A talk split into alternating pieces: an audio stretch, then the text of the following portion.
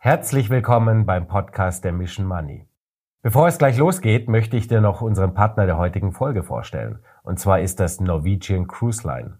Du willst dir dieses Jahr einen besonderen Urlaub gönnen? Dann bist du bei NCL mit seiner modernen Lifestyle-Flotte genau richtig. Denn an Bord erwartet dich viel Platz, Infinity Pools mit Mehrblick, ein riesiger Wellnessbereich und natürlich abwechslungsreiche Spezialitätenrestaurants. Und wenn du noch etwas Action brauchst, klettere durch Hochseilgärten oder dreh eine Runde auf der einzigen E-Card-Bahn auf hoher See.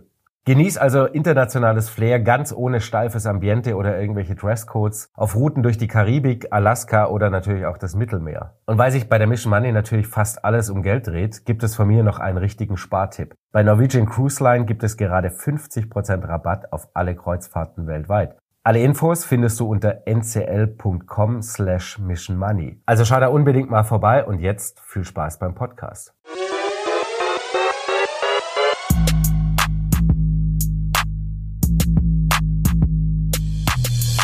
Erst wieder grenzenlose Euphorie, jetzt werden alle wieder ein bisschen nervöser an den Märkten. Wie geht's denn jetzt die nächsten Monate weiter? Darüber wollen wir reden und wir haben uns einen sehr, sehr spannenden Gast dazu eingeladen. Er ist zum ersten Mal bei der Mission Money. Er ist CIO Multi-Asset Europa bei Allianz Global Investors und äh, herzlich willkommen, Ingo Meinert. Schönen guten Morgen, vielen Dank. Freut mich sehr, dass Sie zu Gast sind, vor allem hier wieder in München, ist auch immer schöner als äh, per Teams. Ja, ähm, die ähm, letzten Wochen waren schon wieder so ein bisschen ganz uneinheitlich, äh, ganz viel Falkenrhetorik, ganz viel Euphorie. Seit wann gilt eigentlich Don't Fight the Fed nicht mehr? Ist, ist eine sehr, sehr gute Frage. Ich bin mir auch nicht sicher, ob ich so interpretieren würde, weil leider Gottes, das haben wir ja über die letzten Jahre auch gelernt, sind die Märkte natürlich sehr komplex und auch durchaus über Tage gesehen widersprüchlich. Ja.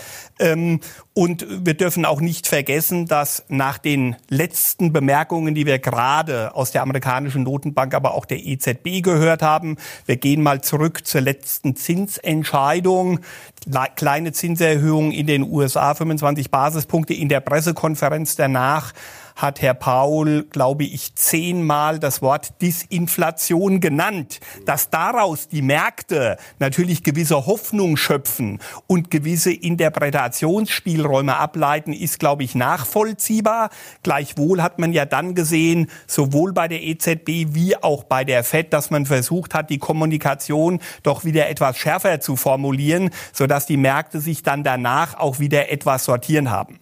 Lassen Sie mich aber noch mal ausführen, dass natürlich wir in den letzten Jahren ja auch schon beobachten konnten, dass es hier zwischen Märkten und zwischen Notenbanken durchaus, ich sag mal, gewisse Echokammern gab. Es gibt ja den etwas sperrigen Begriff der finanziellen Dominanz, wo man den Notenbanken über ein paar Jahre auch vorgeworfen hat, sich möglicherweise etwas zu stark nach Markterwartungen zu richten, sodass wir immer in einem Wechselspiel sind und deswegen ist es ganz, ganz wichtig. Und das ist so ein bisschen auch mein Appell, ganz, ganz wichtig, dass die Notenbanken so klar als möglich in der jetzigen Situation kommunizieren, um auch so wenig wie möglich Interpretationsspielräume abzuleiten, die am Ende des Tages dann nur zu erhöhten Marktschwankungen und zu deutlich höherer Volatilität führen. Also vor dem Hintergrund gilt das, glaube ich, nach wie vor. Die Notenbanken werden nach vorne hin gesehen auf die nächsten Monate weiter der Taktgeber sein und am Ende des Tages wird es entscheidend sein, wie stark und wie schnell jetzt noch die Zinsen in den nächsten Monaten nach oben genommen werden. Es war ja natürlich schon so, dass die, fand ich, man hatte so das Gefühl, also vor der jetzigen FED-Sitzung Anfang Februar, ähm, war ja die Rhetorik auch schon so gerade vor Weihnachten noch, äh, als man so plötzlich, äh, als wir diskutiert haben, ja, ist das noch eine Bärenmarkt-Rallye oder marschieren wir gleich durch zur Hoss? Weil dann ja so ein bisschen, ne, jeder wollte am Aktienmarkt wieder ein bisschen mitspielen. Dann hat Paul natürlich und alle anderen auch versucht, das so ein bisschen einzufangen und sagen, hey Leute, wir sind noch lange nicht fertig, Job ist noch nicht getan. Und äh, Jahresanfang hatte man schon das Gefühl, das ist ein bisschen wie so eine Hoffnungsrallye. Ja? Hat man ja auch oft gehabt im Januar, ah Mist, äh, alles, was letztes Jahr vielleicht ein bisschen zu sehr verprügelt wurde, testen wir doch mal an, ob ein paar Leute mitspielen wollen. Und also es hat, man hatte so das Gefühl, der Januar war eher so eine, so eine Hoffnungsrallye. Ja? Glaube, man muss natürlich immer dazu sagen, der Januar hat ja auch einen gewissen saisonalen Charakter. Ja. Kommt natürlich sehr, sehr stark. Ich glaube, von der institutionellen Kundenseite, aber auch von der Privatkundenseite. Wir wissen, das ist ja ein Stück weit dann auch das, was man in der Psychologie an den Kapitalmärkten gelernt hat. Man denkt in Kalenderjahren, dann gilt so ein Stück weit, klingt zwar auf der einen Seite jetzt ein bisschen unakademisch und vielleicht sehr, sehr stark, sage ich mal, psychologisch getrennt. Neues Spiel, neues Glück. Bitte ja. entschuldigen Sie den etwas flapsigen Ist Ausdruck. So, ja. Neues Spiel, neues Glück. Auf der anderen Seite haben wir auf der institutionellen Seite natürlich auch sehr stark einen Markt, der über Risikobudgets gesteuert ist, wo am Jahresanfang eben die Risikobudgets dann erstmal auch wieder mehr Risiko verkraften und nehmen können, so dass der Januar saisonal durchaus, glaube ich, auch eine gewisse Ausnahmesituation ist und wir oft in der Vergangenheit auch in schlechten Jahren gesehen haben, dass wir im Januar eben durchaus von der Liquidität Seite erstmal gut dastehen. Auf der anderen Seite Hoffnungsrallye.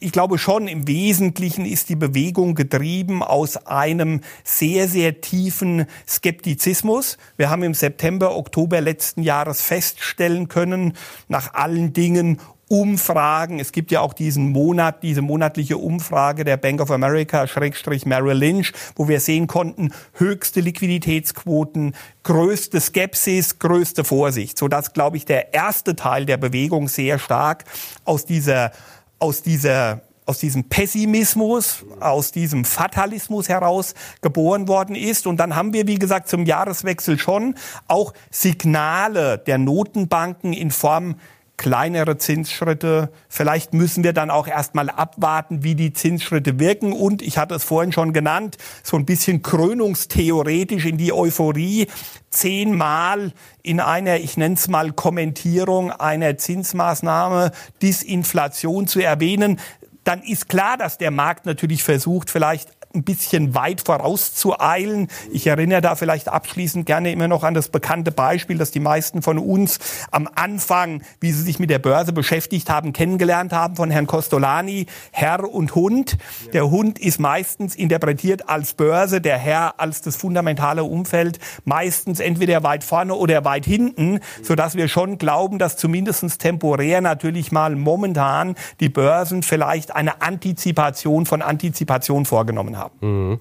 Jetzt haben wir natürlich die, jetzt so die letzten ein, zwei Wochen dreht sich das natürlich schon wieder so ein bisschen. Wir haben vor allem bei den, bei den Anleihenmärkten ja eigentlich eine, quasi ein ganz anderes Signal als an den Aktienmärkten, nämlich die Kurzläufer steigen schon wieder. Also da ist dieses, die Disinflation kommt so ein bisschen ins Stocken. Das geht doch nicht so in einem Rutsch durch in, in Richtung Zielkorridor. Wahrscheinlich vielleicht dauert es doch länger und vielleicht ist der Zinsgipfel doch jetzt plötzlich wieder ein gutes Stück höher nach den jetzigen Erwartungen und der wird vielleicht auch länger äh, auf dem Niveau bleiben, quasi verharren müssen. Und am Ende des Jahres gibt es dann wahrscheinlich doch nicht schon wieder die Zinswende, die ist ähm, vermutlich abgesagt. Also ist denn dieses Thema, man hat ja lange gehofft auf ein Soft Landing, ist das vielleicht jetzt wieder im Wanken, wenn man jetzt mal die Anleihemärkte als guter Risikoindikator nimmt? Ich meine, die Anleihemärkte jetzt mal in sich eindimensional, muss immer vorsichtig sein, die Börsen sind sehr komplex und interdependent, wie wir wissen. Eindimensional betrachtet signalisieren ja eigentlich momentan äh, eigentlich weder eine Rezession noch eine sanfte Landung, sondern eher eigentlich keine Landung, ja. weil äh, sonst würden die Zinsen am kurzen Ende ja momentan, ich sag mal jetzt nicht noch mal deutlich ansteigen. Ich glaube, das ist im Wesentlichen schon der Punkt. Wir haben deutlich stärkere Konjunkturdaten als Ende letzten Jahres unterstellt. Erstens, zweitens, äh, es ist glaube ich in der Zwischenzeit dann doch stärker offensichtlich, dass die Notenbanken noch einen Teil ihrer Aufgaben vor sich haben. Wir waren bei Allianz Global Investors jetzt nie die ganz großen Anhänger der These, wir werden im Laufe dieses Jahres schon Zinssenkungen sehen können. Zinswende, großes Fragezeichen. Zinspause, da muss man auch dann semantisch, vielleicht bin ich jetzt für den einen oder anderen etwas zu feinfühlig, da muss man, glaube ich, semantisch sehr stark unterscheiden. Zinspause ja, glauben wir auch, die wird kommen. Im Sommer werden wir zumindestens dann mal Hochpunkte, ob temporär oder endgültig für den Zyklus, muss man abwarten. Zinspause ja, das macht im Übrigen auch völlig Sinn, mhm. wenn ich als Notenbank sehr aggressiv und auch historisch aggressiv die Zinsen nach oben geführt habe, muss ich dann mal innehalten und schauen, wirkt das? Wie wirkt das? Um dann quasi, ich sag mal, möglicherweise äh, eine Fortführung analytisch beurteilen zu können. Also Zinspause ja und ich glaube, jetzt haben die Märkte in den letzten Wochen eben diesen Wechsel gemacht. Wir hatten bis vor kurzem noch in den Märkten ab Jahresmitte schon erste Zinssenkungen der amerikanischen Notenbank und im Übrigen auch im zweiten Halbjahr schon Ansätze von Zinssenkungen der Europäischen Zentralbank. Das war aus unserer Sicht, um jetzt wieder auf das Beispiel von Herr und Hund zu kommen, das war sehr, sehr weit vorausgelaufen. Jetzt haben wir im Endeffekt die Rekalibrierung. Wir gehen von ich sag mal, Zinswende auf die Zinspause und jetzt gilt es im Endeffekt, wann kommt die Zinspause und wie viel müssen die Notenbanken gerade jetzt auch nach den letzten Zahlen konjunkturell, aber auch von der Inflationsseite jetzt noch nach oben machen. Das ist, glaube ich, jetzt das, womit sich der Markt beschäftigt. Was aber nochmal bedeutet, über Zinswende wird langsam ausgepreist, dass die Märkte auf der Zinsseite eher nochmal, ich sag mal, nach oben ein Stück weit tendieren und auf der Aktienmarktseite in einer Art dabei sind, Konsolidierung einzumünden. Mhm. Es ist, ähm, ich meine, die US-Wirtschaft ist schon noch sehr robust. Ne? Arbeitsmarkt ähm, gibt quasi gar, kein, gar keine Erkenntnis auf, äh, auf Abschwächung. Ähm, auch jetzt quasi nach einem ein, mehr als ein halbes Jahr, äh, seitdem wir steigende Zinsen haben. Ähm, also man hat schon das Gefühl, es wird, wenn dann eher mal wahrscheinlich noch mindestens drei Zinserhöhungen werden, vielleicht in kleinen Schritten. Ich weiß nicht, wie ihr da ähm, im Moment aufgestellt seid. Wir, wir, wir gehen, wir gehen, sage ich mal, erstmal davon aus, das ist aber auch noch, sage ich mal, eine Prognose, die wir jetzt schon seit längerem haben, fünfeinviertel Prozent, ist dann erstmal ein Plateau, wo wir zumindestens erwarten können, es gibt eine gewisse Pause. Wie es dann weitergeht, äh, ein Stück weit offen, also nochmal zweimal 25 Basispunkte auf den nächsten Sitzungen und dann muss man vom Datenkranz abhängig machen, ob es dann nicht möglicherweise nochmal was geben muss. Zurück zu Ihrer völlig berechtigten Feststellung, das ist aber ein globales Phänomen. Mhm. Wir haben global extrem enge Arbeitsmärkte. Das ist im Wesentlichen ja etwas, was wir seit längerem schon diskutieren, was aber jetzt mit einer Brachialität sichtbar geworden ist, dass wir eine demografische Wende haben, dass wir über die demografische Wende im Endeffekt eine Verknappung des Produktionsfaktors Humankapital haben. Entschuldigen Sie die etwas technisch ja, ja, sperrige nee, Ausdrucksweise, aber eine massive Verknappung der Erwerbstätigen antizipieren können. In Deutschland die Zahl, die das nochmal greifbar macht, bis 2035 verlieren wir Stand heute etwa ein Drittel des erwerbstätigen Potenzials, ein Drittel. Was dazu führt, dass wir momentan jetzt, sage ich mal so, auch ein paar Effekte haben, die die ganze Sache noch verstärken. Es gibt eine Vielzahl von Unternehmen und in Amerika ist der Begriff geprägt worden Labor Hoarding. Das heißt, dass am Ende des Tages momentan sogar Betriebe dazu übergegangen sind, verstärkt einzustellen, weil sie eben Angst haben, dass nach einer Schwächephase die Leute nicht wiederkommen, sie beziehungsweise Schwierigkeiten haben, die Leute dann wieder einzustellen. Heißt, das verstärkt den Trend nochmal. Und wir haben ja gerade die letzten Monate gesehen, extrem starke Arbeitsmarktzahlen. Nochmal über alle, über alle Regionen. Wir haben auch in Euroland die niedrigste Arbeitsleistungsquote, seitdem es Euroland gibt, seit 1999 in der Definition. Und es ist momentan auch noch nicht absehbar, dass sich das zumindest in den nächsten Monaten schon irgendwie umkehrt. Vielleicht ein, ich sag mal, auch im Übersprung dann auf die Geldpolitik, eine, ich sag mal, sehr stark vielleicht theoretische Betrachtungsweise. Die meisten von uns haben sich ja auch in den letzten Jahrzehnten mit der Phillips-Kurve beschäftigt. Das ist ja eigentlich genau das Konstrukt. Dann in der Brücke Notenbank Arbeitsmarkt Phillips-Kurve heißt der Zusammenhang zwischen dem Arbeitsmarkt und den Löhnen. Und wir sehen in der Regel ja auch überall Lohndruck derzeit. Und es gab ja vor drei, vier Jahren auch die Diskussion, ist die Phillips-Kurve eigentlich überhaupt noch da? Gibt es den Zusammenhang noch? Ja. Äh, wir hatten auch bei uns immer gesagt, es gibt ihn, aber die Phillips-Kurve ist flacher geworden. Mhm. Die flache Phillips-Kurve bedeutet am Ende des Tages, dass die Notenbanken, um den Arbeitsmarkt nachhaltig zu schwächen, um gegebenenfalls auch gegen Lohndruck vorzugehen, Ceteris Paribus mehr machen müssen, als sie in einem normalen Verlauf in der Vergangenheit haben machen müssen. Und ich glaube, das ist ein Faktor, der ist völlig unterschätzt worden vor allem, dass quasi jetzt, wenn der Arbeitsmarkt von der Notenbank adressiert wird, um die Lohnzuwächse auch ein Stück weit unter Kontrolle zu halten, Stichwort Preisstabilität, dann müssen die Notenbanken nach vorne hingesehen eigentlich im theoretischen Konstrukt deutlich restriktiver sein, als sie das möglicherweise in einer ähnlichen Konstellation in der Vergangenheit waren. Oder ähm, ist es vielleicht auch so, dass weil Sie die Philips Google angesprochen haben, ist es so, dass man vielleicht diesen Faktor quasi Arbeitsmarkt auch ein Stück weit in, vor diesem Hintergrund in Zukunft auch zu hoch definiert oder, oder, oder zu hoch ähm, einschätzt. Ne? Oder vielleicht muss man einfach eher auf der Lohnseite das als Warnsignal nehmen. Ne? Das könnte man ja mit Sicherheit auch anders lösen. Äh, ja, nein, ich glaube, ich glaube, wir sind eher in einer Art wenn ich das so ausdrücken darf, Renaissance des monetaristischen Denkens. Mhm. Also wir haben ja auch immer unterschiedliche, weil auch Konjunkturzyklen möglicherweise andere Schwerpunkte haben. Und wir hatten jetzt über viele Jahre oder vielleicht auch mindestens mal ein Jahrzehnt eher so eine Renaissance des, des Keynesianismus, des Neo-Keynesianismus. Ja. Äh, ich glaube, wir müssen gerade vor dem Hintergrund, den Sie gerade schildern, durchaus auch wieder alte monetaristische Grundzusammenhänge im Vordergrund sehen, die untergegangen sind. Also Stichwort, äh, natürlich hat Inflation auch was mit Liquidität oder mit Geldmengen zu tun. Ja. Es gab ja jetzt Jahre, wo das quasi mehr oder minder als nicht mehr existent interpretiert worden ist.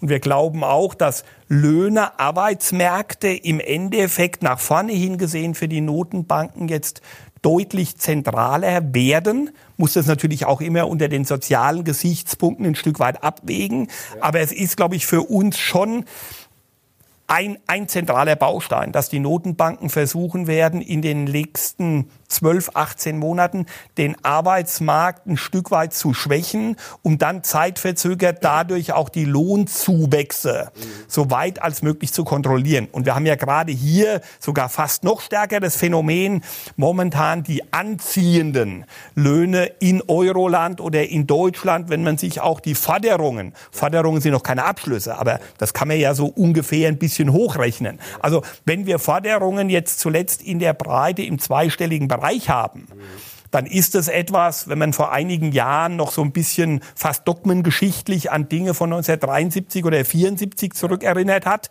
Die Klunker-Runde, das war 73, 74 im öffentlichen Dienst, eine Lohnforderung von 20 Prozent plus. Ich glaube, der Abschluss war damals bei 10, dann waren das eher Dinge, wo die Leute noch interessiert hingehorcht haben, aber gesagt haben, na ja, das ist ja, sag ich mal, so weit weg, das klingt fast wie Mittelalter, um jetzt vielleicht ein bisschen flapsig zu sein.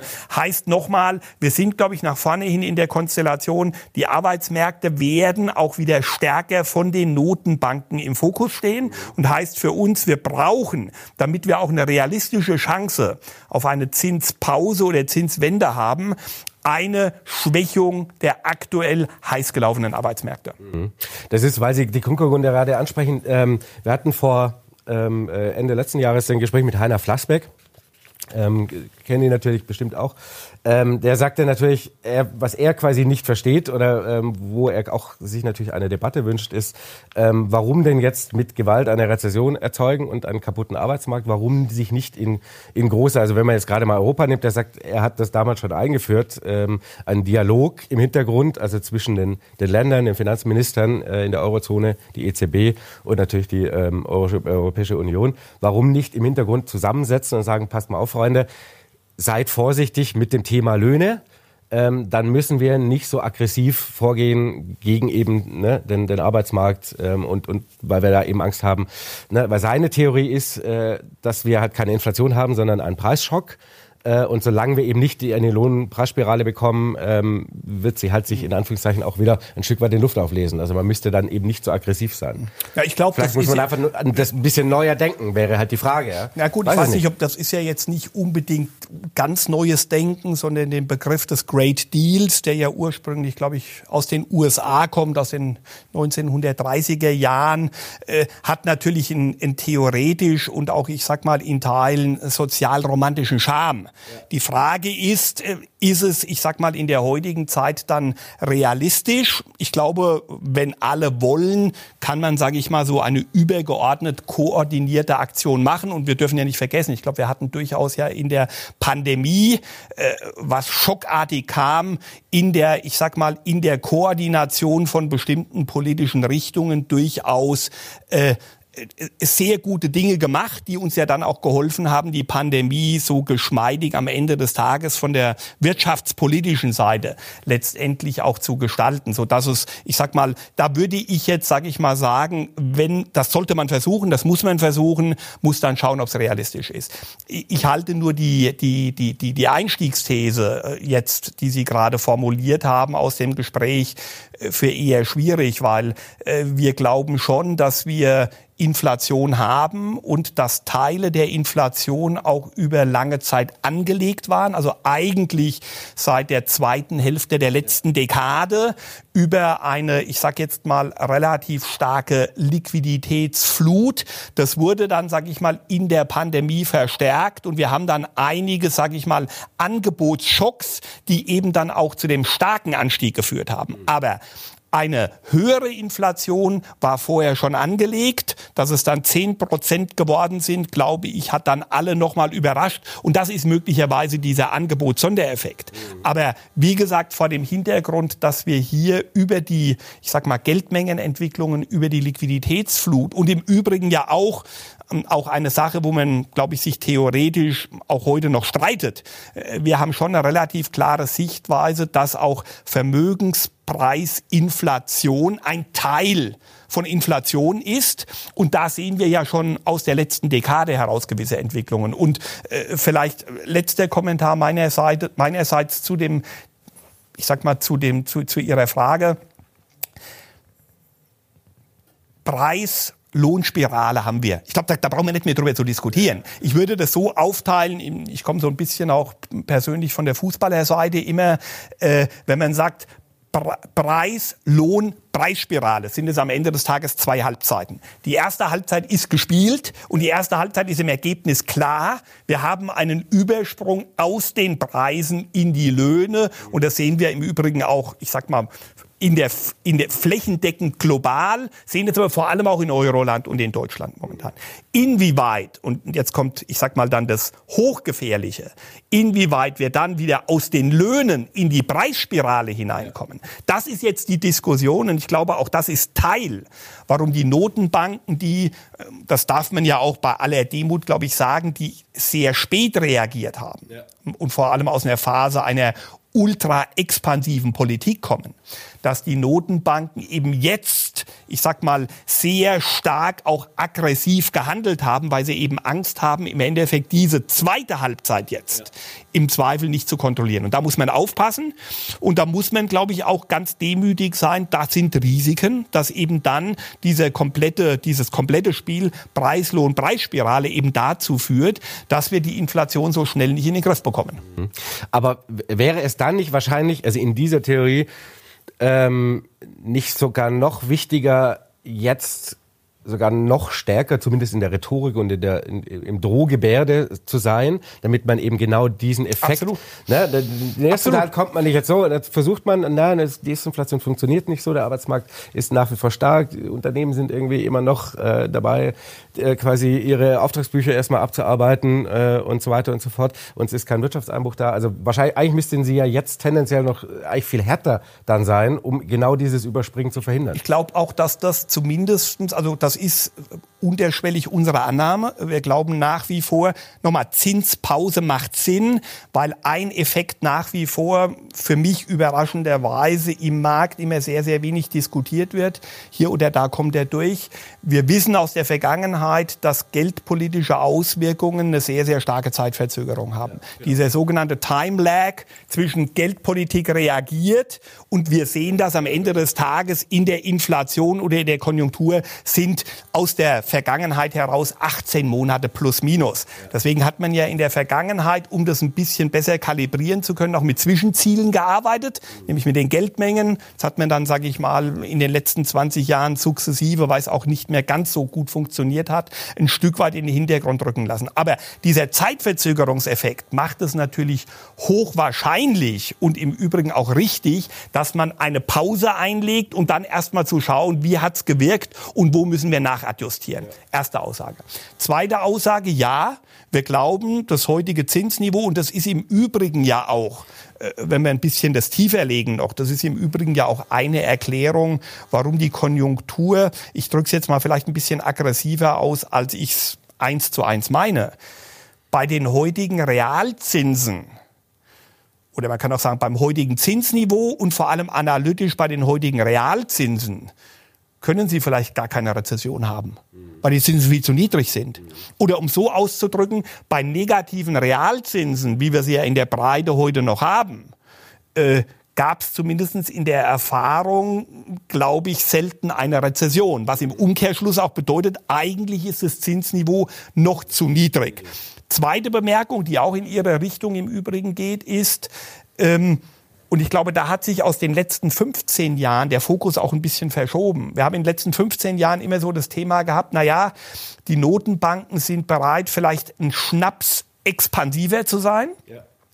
Weil sie in der Bekämpfung einer möglichen, wir haben Deflationsrisiken eigentlich nie richtig gesehen, aber weil sie bei Deflationsbekämpfung weniger Erfahrung haben wie bei Inflationsbekämpfung, also ist man bereit, das Risiko zu nehmen, ein Stück weit expansiver zu sein. Und das hat sich jetzt gedreht. Ich glaube, es ist relativ klar und es ist im Übrigen auch aus allen Reden äh, der Notenbanker abzuleiten, dass die Notenbanker momentan eher etwas mehr machen würden, auch wenn sie im Nachhinein vielleicht dann etwas zu restriktiv war, weil sich im Endeffekt dieses Risiko, das ich gerade geschildert habe aus den letzten 15 Jahren, eben jetzt von der einen Seite auf die andere verlagert hat, heißt im Umkehrschluss, wir würden ja, auch das ist eher nochmal eine Tendenz, dass möglicherweise eher ein bisschen mehr kommt. Und es ist nicht, bitte um das ganz klar auch zu positionieren, das ist nicht unser Basisszenario, aber wir könnten uns durchaus vorstellen mit einer, ich sag mal, residualen Wahrscheinlichkeit als Risikoszenario.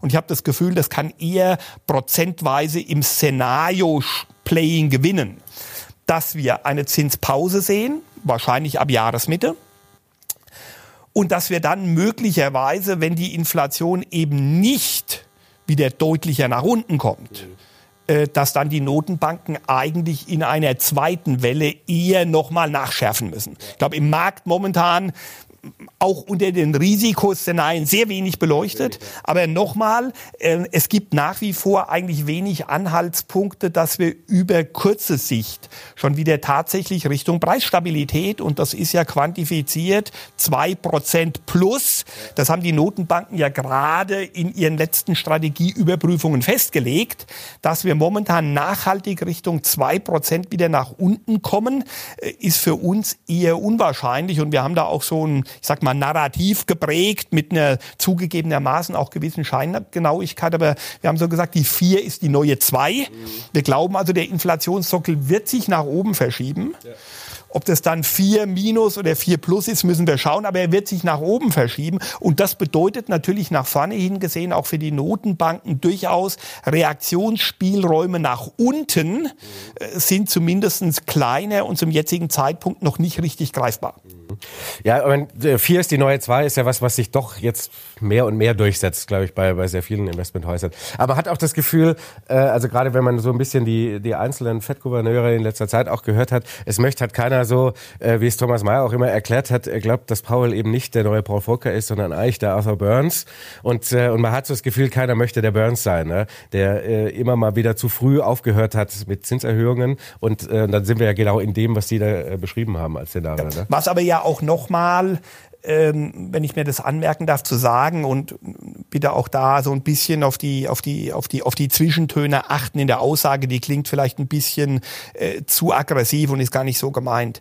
Ähm, wir glauben schon auch, dass man ein bisschen tiefer einsteigen sollte, warum und weshalb denn Rezessionen eigentlich im Sinne einer Konjunkturzyklentheorie äh, bei allen Dingen, die dann auch sozial über Arbeitsmärkte und ich sag mal Beschäftigungslosigkeit, die entsteht, schwierig sind. Warum Rezessionen natürlich eigentlich auch in der historischen Analyse äh, ihr Gutes haben. Weil, äh, um jetzt, jetzt mal mit, mit, mit Schumpeter zu rezitieren, es gibt eine kreative Zerstörung, es gibt einen Abbau von Übertreibungen, von Übertreibungsmustern, die vorher im, ich nenne es dann mal zum Teil auch irrationalen Überschwang entstanden sind.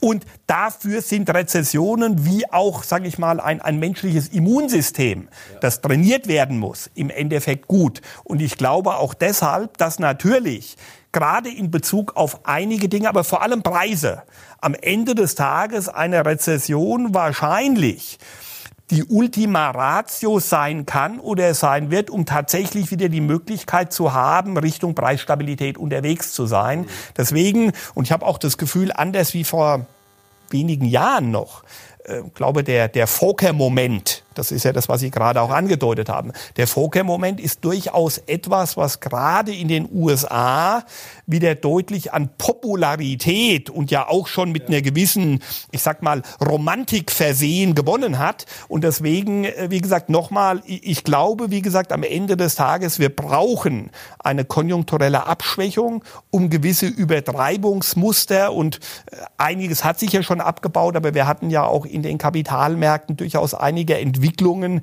die wir als sehr stark spekulativ betrachtet hatten. Also Meme-Aktien mal als Beispiel vom Aktienmarkt oder auch die Euphorie, die wir zwischenzeitlich für die Krypto-Assets gesehen haben.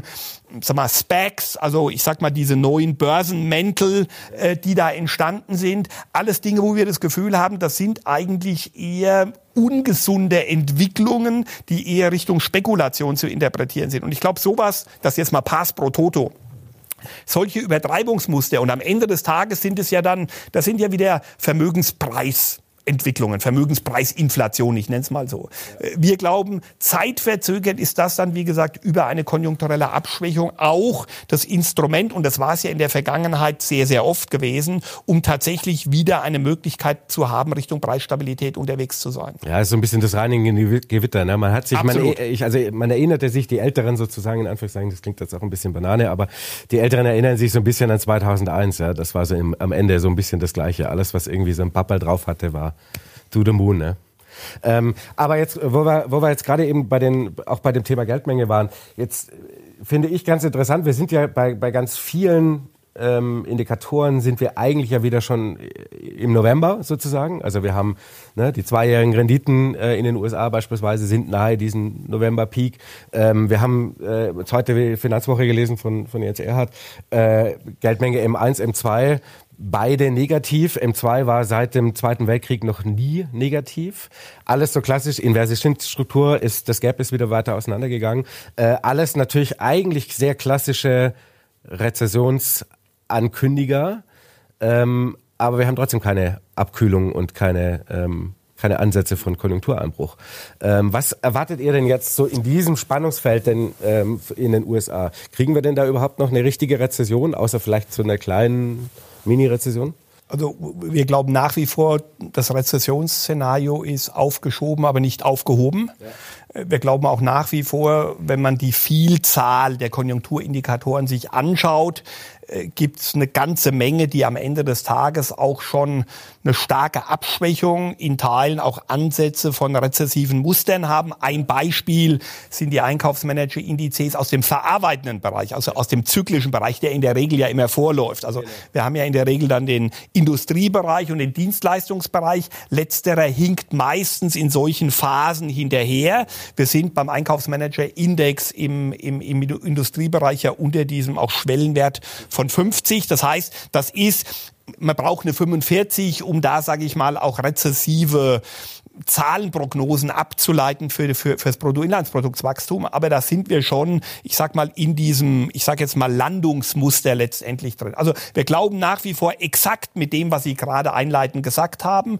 Bin auch überrascht, warum äh, im Endeffekt der Markt mit Ausnahme von Jens Erhardt, der ja auch immer sehr stark von dieser Interpretationsseite herkommt, äh, im Endeffekt da so wenig draufschaut. Ja. Die Geldmengenentwicklungen kollabieren. Ich ja. benutze jetzt mal bewusst auch dieses, dieses sehr, sehr, sehr, sehr äh, ja, ist, wenn man die Grafik ansieht, ist es das auch? Wort. Man muss dazu sagen, äh, man kann zumindest kurzfristig natürlich noch sagen, es gibt ja hier auch, sage ich mal, ein Niveau, eine Niveaugröße. Wir haben natürlich nach wie vor eine Art Geldmengenüberhang aus 2020, 2021, aber die Märkte denken ja normalerweise immer in der Veränderungsrate im Muster.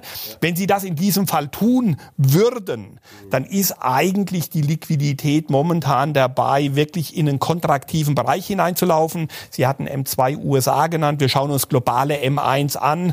Niedrigste Veränderungsrate seit den 1970er Jahren. M1 in Euroland im Übrigen eigentlich neben zum Beispiel dem IFO-Konjunkturtest für Deutschland der beste Frühindikator für Euroland. Niedrigste Wachstumsrate seit 1999. Heißt, wir sind dabei, quasi Liquidität geht aus dem System. Muss auch so sein.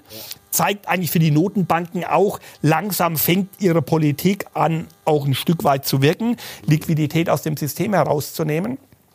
Und die inverse Zinsstrukturkurve ist ja eigentlich der klassische genau. Rezessionsfrühindikator, der eigentlich alle Rezessionen, bis auf eine meine ich, in den ja, letzten... Sechs, sechs, in den 60ern einmal In den 60ern ja. gab es ein leichtes Fehlsignal, aber ansonsten haben, hat die inverse Zinsstrukturkurve eigentlich nach dem Zweiten Weltkrieg alle Rezessionen auch mit einem Vorlauf angezeigt. Da ist halt immer eher das Timing-Problem. Deswegen unsere Aussage ist, wir erwarten eine Rezession, zweites Halbjahr Ende diesen Jahres нас als wahrscheinlichstes Szenario. In Euroland und in Deutschland sind wir ja eigentlich, sage ich mal, in der Abschwächung, wie auch erwartet, früher drin. Ich darf da mich ein Stück weit, äh, die Bundesbank hatte ja in ihrem jüngsten Monatsbericht durchaus eine vorsichtigere Aussage getätigt als die meisten Forschungsinstitute momentan oder auch das Bundeswirtschaftsministerium. Wir tendieren eher in diese Richtung, glauben also auch in Euroland, in Deutschland werden wir ich sag mal, im,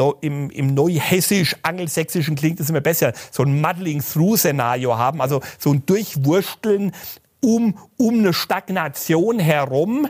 Ja. Äh, das glauben wir und wird natürlich, und das wird, glaube ich, momentan auch ein bisschen unterschätzt, wenn die USA in die Rezession hineingehen, wovon wir ausgehen, dann ist es natürlich nach wie vor die größte Volkswirtschaft und das hat natürlich dann auch wieder gewisse Rückkoppelungseffekte, so dass wir eben eben vermuten, gerade im zweiten Halbjahr wird sich die konjunkturelle Situation eher noch mal ein bisschen äh, verschlechtern können und sind deshalb nach wie vor der Meinung, eine Rezession ist wahrscheinlich unvermeidlich. Mhm.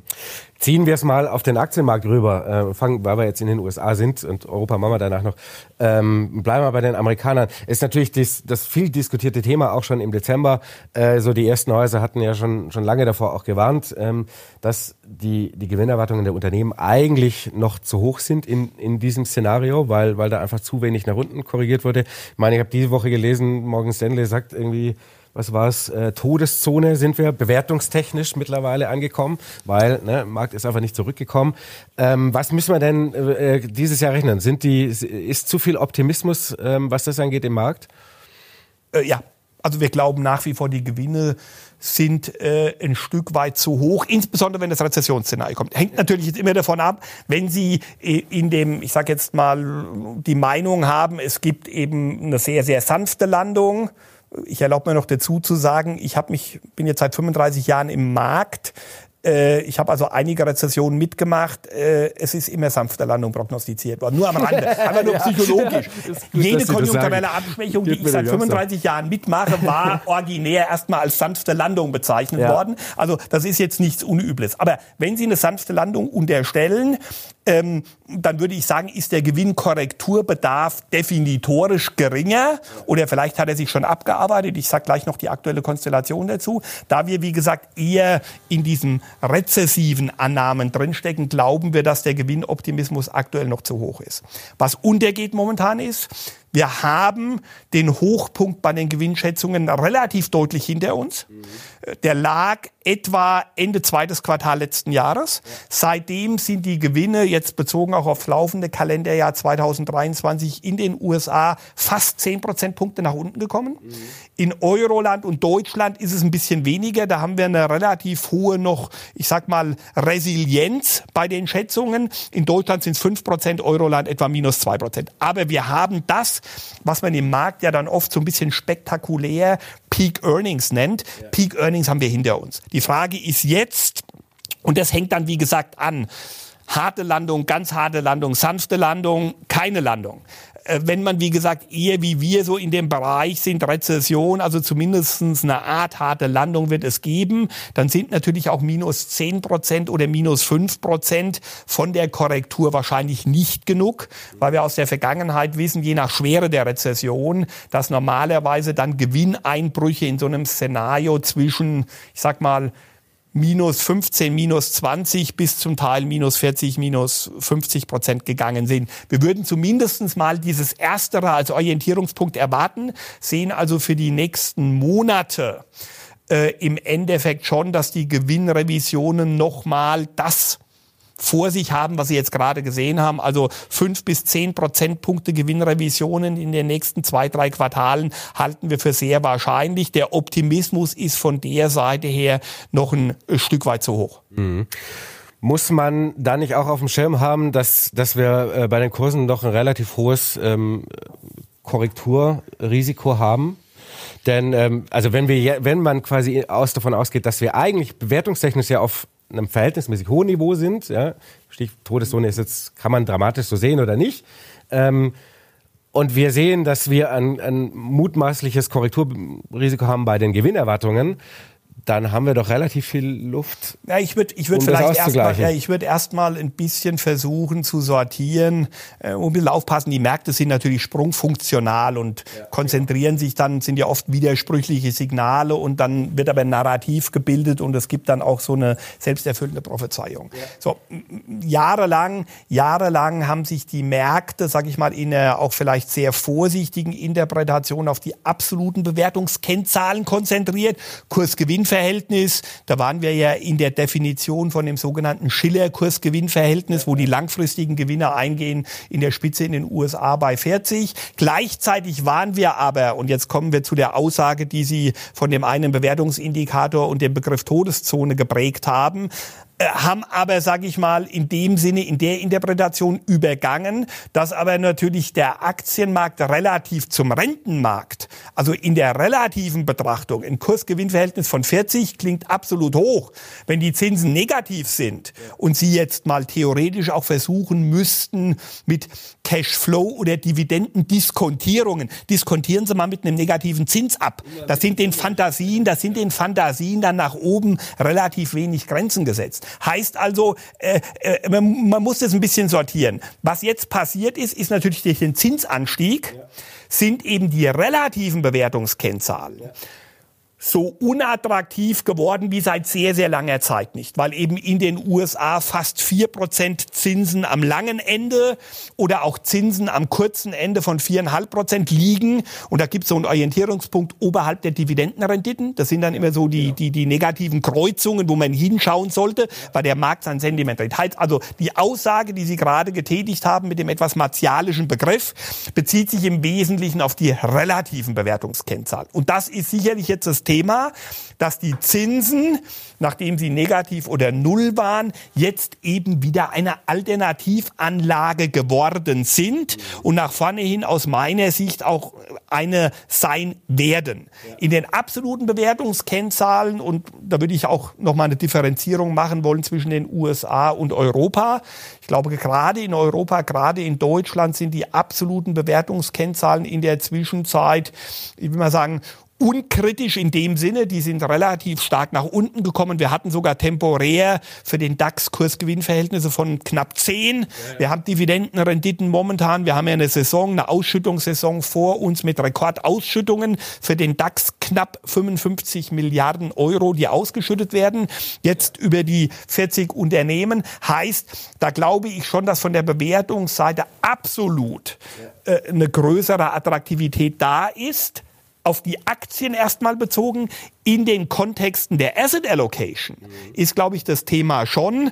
Und da sind wir so ein bisschen, es gab ja da den großen Begriff von TINA, there is no alternative, also nur Aktien. Ja. Und jetzt sind wir eigentlich in dem, was man dann in Ableitung dieses, dieses vier Buchstaben Akronyms TARA nennt. There are real alternatives. Ja. Und die real alternatives in dem Fall sind eben Bonds, die wieder Zinsen haben und zum Teil jetzt auch über die letzten Monate weiter angestiegen sind, sind eben dann in dem Kontext durchaus auch wieder eine Alternative. Und das kommt, wie gesagt, nochmal in der relativen Bewertung dann zum Ausdruck. Vielleicht so zum Sortieren. Von der absoluten Seite, glaube ich, haben die Märkte natürlich über die Korrekturen im letzten Jahr, über trotzdem, was ich zu den Gewinnrevisionen gesagt habe, wir haben eine Robustheit im Unternehmenssektor. Also ist ja dieses auch moderne Wort jetzt Resilienz. Ich glaube schon, dass der Unternehmenssektor, die Anpassungsfähigkeit mhm. der Unternehmen und des Unternehmenssektors ist wahrscheinlich viel, viel höher als wir manchmal pessimistischerweise unterstellt haben. Heißt also durch die Robustheit der Unternehmensgewinne sind, glaube ich, die absoluten Bewertungskennzahlen in der Zwischenzeit jetzt mal eindimensional vom Aktienmarkt eigentlich äh, soweit okay, muss man ganz ehrlich sagen. Okay, also das heißt, ähm, man muss jetzt keine allzu großen Sorgen haben über das Jahr. Also wenn man jetzt mal in den USA bleibt, ähm, dass da ein sehr großer ähm, Korrekturbedarf ist. Ähm, Neben dem natürlich also, die Nervosität, Gewinne, die da reinkommt. Ich, ich, ich, glaube schon, dass wir, dass wir, äh, wie wir vorhin ja auch einleitend oder ich einleitend versucht habe, von unserer Sichtweise zu analysieren, dass wir möglicherweise vielleicht ein bisschen zu stark antizipiert haben. Einige Entwicklungen, die möglicherweise erst dann ins nächste Jahr hineinkommen, also Rezession, das Abgreifen. Normalerweise reagieren die Märkte ja dann etwa zur Hälfte der Rezession in der Antizipation positiv, dass man das das möglicherweise vorgezogen hat, zu stark vorgezogen hat, dass man möglicherweise ein äh, keine Landungsszenario hat. Wir halten beides für ein bisschen unwahrscheinlich. Heißt, wir sehen die Märkte schon jetzt mit einem gewissen Konsolidierungs- oder Korrekturbedarf in den nächsten drei bis, bis, bis sechs Monaten. Ähm, wir haben letztes Jahr einen sehr, sehr starken Einbruch an den Aktienmärkten gesehen. Vor dem Hintergrund wäre das jetzt aus meiner Sicht doch, ich sag mal, vielleicht irgendwie zu prozyklisch zu erwarten. Die Märkte werden jetzt immer Stichtag zu Stichtag äh, ähnlich stark nochmal einbrechen, sondern wir glauben schon am Ende des Tages, es wird jetzt dann, und da darf man bitte nie vergessen, dass Korrekturen, auch starke Korrekturen ja systemimmanent sind. Die Märkte haben ja die letzten Jahre eine Vielzahl von 20, teilweise 30 Prozent Korrekturen gesehen, zum Teil sehr, sehr schnelle Erholungsmuster, also diese V-förmigen Erholungen. Das ist Teil dieses Systems. Dementsprechend, wir würden davon ausgehen, Korrekturen ja, Konsolidierungen ja. Ob das jetzt, und ich benutze jetzt mal den Begriff crashartig stattfindet, äh, da würde ich sagen, aus heutiger Sicht eher, eher schwierig zu analysieren oder zu prognostizieren. Es ist ja, also da kommt ja auch rein, es gibt ja, kam jetzt auch wieder einige Untersuchungen äh, gesehen, dass natürlich Jahre, in denen quasi die Gewinne zurückgehen, also Rezessionsszenario plus äh, die Unternehmensgewinne kommt zurück, meistens ein relativ gutes Börsenjahr am Ende des Tages ist. Ja, wir haben uns, Und, das, wir haben uns ähm, das, wir haben uns das auch angeschaut. Man muss immer weil dazu, man eben danach schon wieder das Licht am Ende des Tunnels sieht. Muss dazu sagen, äh, das ist ja dann immer am, am, am Bilder sagen ja mehr wie tausend Worte. Also genau. das Bild sagt jetzt mehr, als ich jetzt hier möglicherweise äh, zu kompliziert darstelle. Aber wenn Sie sich anschauen in den Jahresstreifen, wie das Bruttoinlandsproduktswachstum in Deutschland über die lange Sicht ist und wie auf selbe Kalenderjahr abgegrenzt. Mhm. Die Rezessionen verlaufen natürlich kalenderjahresübergreifend. Kalenderjahres abgegrenzt, die Börsen laufen, der Aktienmarkt, der DAX dann waren in der Regel die Jahre, wo wir die stärksten negativen BIP-Wachstumsraten hatten, in der Regel vernünftige, um nicht zu sagen sogar gute Börsenjahre. Zeigt dieses Verlaufsmuster und wenn wir das jetzt noch mal ein bisschen, wie soll ich sagen, granularer ich sage dann immer, wenn man das mal auf die Kernspintomographie schiebt, dann sieht man normalerweise, dass die Aktienmärkte in der Regel um die Hälfte der Rezession herum anfangen zu antizipieren. Also im zweiten Teil der Rezession eigentlich die Aufwärtsbewegung beginnt. Und ich glaube, das ist auch das, was wir eigentlich, sag mal so, mit dem Blick, wir kommen wahrscheinlich äh, vielleicht ein bisschen früher in die Rezession. Deswegen hatten wir gesagt, im Jahresverlauf 23 könnte eine neue Aufwärtsbewegung beginnen. Das hat der Markt, glaube ich, antizipiert. Wir glauben, es wird sich jetzt vielleicht ein bisschen verschieben, aber nichtsdestotrotz ist eine Rezession in der Regel, und ich glaube, das sollte im Hinterkopf natürlich da sein, ist in der Regel eigentlich eine ganz gute Phase, wo man versuchen kann, in die Märkte einzusteigen. Ideal typischerweise, man wird den Tiefpunkt, ich, ich schilder das jetzt hier theoretisch und genau. technisch, das ist ja dann glaub, in der Praxis sehr viel bei den Zuschauern daheim jedem klar, dass wir den, den Tiefpunkt jetzt nicht. So, und, und dann heißt es für mich immer sagen. eine starke Tendenz für ein sequenzielles Einsteigen. Also ich will hineingehen, mache ich das in drei Schritten, mache ich das in vier Schritten oder mache ich es, was man eigentlich immer tun sollte, wenn man die Möglichkeit hat, irgendwie wie über Sparpläne, die im Wesentlichen jeden Monat, jedes Quartal einsteigen, wo man sich so ein bisschen unabhängig macht von den jeweiligen Niveaus, die ja psychologisch durchaus gewisse Bürden sind. Das heißt, man hofft ja immer, man kauft den Aktienmarkt und er steigt gleich weiter. Ja. Äh, aber erfahrungsgemäß ist es natürlich besser, in stark fallende Kurse hineinzugehen. Das wird sich zeitverzögert stärker auswirken. Das ist aber psychologisch, glaube ich, einfacher gesagt wie getan. Mhm. Ich schlage jetzt mal den Bogen rüber nach Europa, denn wir haben ja eigentlich so ein bisschen zum Jahresanfang gesehen, dass äh, die europäischen Aktienmärkte quasi deutlich besser sich entwickelt haben als die meisten amerikanischen, ähm, vom Tech-Sektor jetzt mal abgesehen. Ähm, wie würden Sie das erklären? Nur mit der sehr viel günstigeren Bewertung, von der wir alle seit vielen Jahren reden? Denn eigentlich ist ja, sagen wir mal, formal betrachtet, steht Europa ja schlechter da in dieser Krise oder, oder sagen wir mal, es ist ein dunkleres Szenario, das immer über Europa ausgegossen wurde. Ne? Es, ist, es, ist, es ist grundsätzlich anfälliger, genau. Äh, weil man ja in dem Sinne von der Energieseite jetzt weniger Selbstversorger ist. Also ist man in so einem Krisenszenario natürlich nicht belasteter. Also ich glaube, die Bewertung spielt eine Rolle als, als sagen wir so, als, als äh, als übergeordnet zu betrachten, das Analysekriterium. Aber äh, der entscheidende Punkt ist, dass wir natürlich im September letzten Jahres in Antizipation einer Energiemangellage für Europa in der Breite, aber für Deutschland natürlich im Speziellen äh, ein sehr, sehr negatives Risikoszenario analysieren mussten. Risikoszenario. Wenn eine Energiemangellage kommt, dann wird das bedeuten, dass Europa oder Deutschland wahrscheinlich in eine härtere Rezession hineinkommt. Das hat aus verschiedensten Gründen nicht stattgefunden. Ad 1 das darf auch nicht vergessen werden, der, der Winter war bis dato deutlich wärmer als der normale Winter. Von der Seite ist natürlich, ich sag mal, schon mal viel geholfen gewesen. Zum Zweiten hatte ich vorhin schon gesagt, analytisch sind die Zinsen nach wie vor für eine harte Rezession, gerade die Realzinsen, zu niedrig, weil deutlich äh, negativ.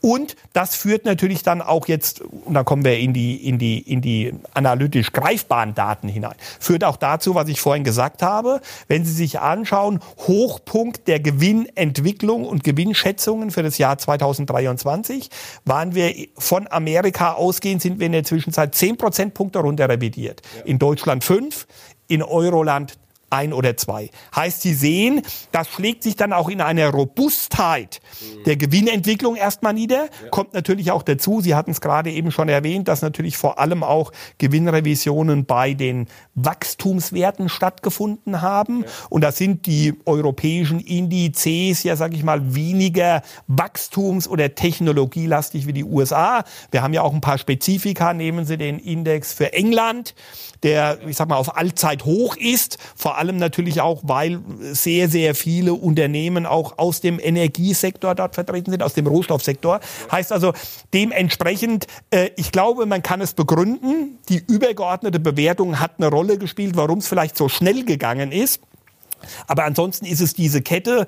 Die Rezession wegen warmem Winter ist, ich sag mal, weniger stark da. Sie ist, sag ich mal, stagnativ. Gewinne sind stabiler und dementsprechend kann man dann aus der Positionierung und ich sag mal noch ergänzend in einer Phase, wo die Märkte, ich sag mal, sehr euphorisch sind oder wo die Märkte in ein sogenanntes Risiko-An-Szenario hineingehen. Ja äh, ist Deutschland oder Europa natürlich dann immer auch ein Stück weit gehebelt, weil Amerika ja oft auch ein klassischer, ich sag mal, Markt für eher die Risikoszenarien ist. Und, wenn ich das vielleicht noch erwähnen darf, wir haben natürlich noch ein Ereignis, äh, was wir bis jetzt ein bisschen ausgespart hatten, konjunkturell von der volkswirtschaftlichen Seite. Wir hatten natürlich den abrupten und überraschenden 180 Grad Dreh in der Corona-Politik äh, von Chinas. Das wäre die Anschlussfrage wo, jetzt wo gewesen. Wir, wo, wir, wo wir ja von, ich sag mal, null Covid auf, Auf All feuerfrei, Covid ja. gegangen sind. Ja. Und vor dem Hintergrund, das,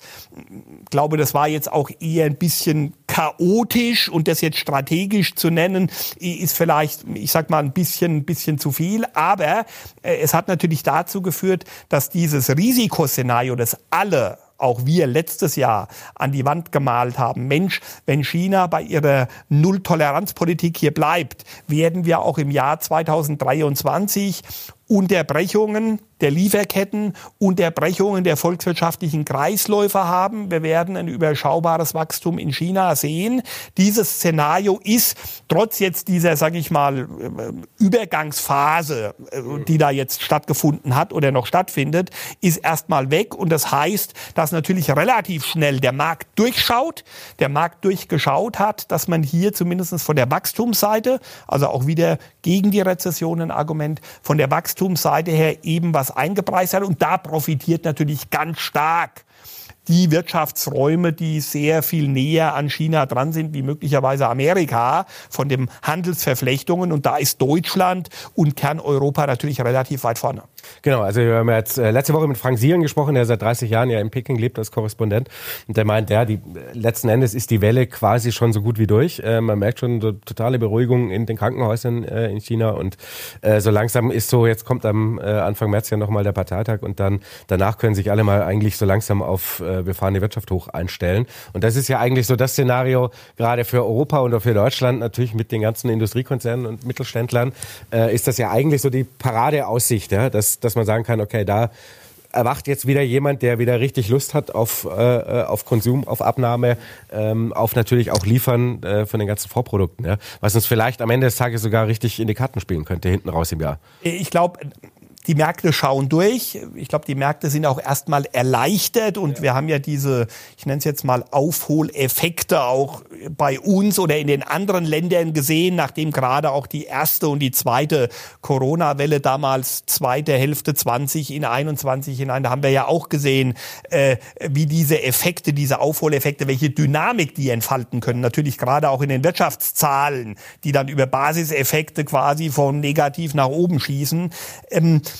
ich würde nur auch nach, ich sage jetzt mal, dieser ersten Welle und, und, und die Börsen haben ja auch darauf reagiert, äh, mir schon erlauben, natürlich darauf hinzuweisen, dass wir nach vorne hin gesehen, die Wachstumsraten in China werden nicht mehr die sein, die wir über die letzten Jahrzehnte mehr oder minder kennengelernt haben. Wir hatten ja eigentlich so das alte Dogma 10 Prozent, dann war es die 6 Prozent. Ja. Äh, strukturell werden auch die 6 Prozent für China nur noch sehr, sehr schwer darstellbar sein, weil wir in China ja genau wie in allen anderen reifen Volkswirtschaften eben jetzt diesen Sweet Spot bei den Erwerbstätigen hinter uns gelassen haben. Ja. China auch anfängt, im Arbeitsmarkt, im Produktionsfaktor dort noch nach unten zu gehen. Und das heißt eigentlich, dass wir perspektivisch gesehen auch in China davon ausgehen können, dass die Wachstumsraten eben niedriger ausfallen werden und wir natürlich nach wie vor auch noch die strukturellen Problematiken aus dem Bausektor im Endeffekt haben, sodass wir schon glauben, man muss ein bisschen aufpassen, dass man dann nicht glaubt, dass nach vorne hin gesehen da, äh, sag mal so, Bäume in den Himmel wachsen. Äh, genau. Also deswegen, da wären wir auch, sag mal so, von der strukturellen Seite her durchaus ein bisschen vorsichtig. Aber nochmal, es hilft erstmal und es wird auch, sage ich mal, von der, von der, von der konjunkturellen Seite zumindestens neben den Arbeitsmärkten nach unten hin vielleicht ein Faktor sein, dass die Rezession, wenn sie so kommt, wie wir es eigentlich erwarten, äh, möglicherweise nicht extrem stark ausfallen muss. Also ich glaube, das ist ein Zusatzargument, das sollte man auch nicht zu klein im Endeffekt äh, halten. Genau, das wäre jetzt, also das, da hatten wir natürlich vorher noch ausgelassen. Was ist denn jetzt das Szenario für Europa? Also kommen wir quasi mit einer etwas milderen Rezession raus am Ende des Tages, als man das vielleicht noch vor drei, vier, fünf Monaten vermutet und erwartet hätte? Also ich sag relativ zum Herbst, wo vor allem halt auch die Energiemangellage und ja. der Energiepreisschock ein echtes Risiko Haupt, war. Der Hauptanalysefaktor für eine ganz harte und, ja. und schwere Rezession war ja. Äh, wir glauben, äh, man muss unterscheiden, äh, mache ich eine, ich sag mal, eine harte Landung daran fest, an dem Einbruch der gemessenen Zahl, also wird der Konjunktureinbruch minus drei oder minus vier Prozent sein, oder, und das wäre eher unsere Annahme, oder dauert es länger, bis wir wieder in ein Erholungsszenario hineinkommen. Mhm. Ich würde auch eine Rezession, eine Schwere der Rezession durchaus daran festmachen, wir brauchen möglicherweise längere Zeit, um wieder in eine saubere Erholung einzumünden. Und das ist unsere Bezeichnung einer vielleicht etwas härteren Landung, weil wir glauben, Ad 1 die Notenbanken werden über das, was wir ja auch, sage ich, glaube ich, ausreichend analysiert haben, es schwerer haben, unmittelbar nachher wieder Gas geben zu können und wirklich in den Zinsen unmittelbar runterzukommen, weil eben ihr Auftrag der Preisstabilität äh, stärker wieder in den Vordergrund gerückt ist. Der zweite Punkt, der damit konzidiert, ist, ähm, wir haben eine Situation, die wir in der Vergangenheit sehr selten gehabt haben. Die haben wir auch 2008 gehabt. Ich möchte aber keine zu starke Parallelität sehen. Aber äh, zumindest haben wir ein verstärkendes Element, dass die Rezession vielleicht etwas länger andauern kann.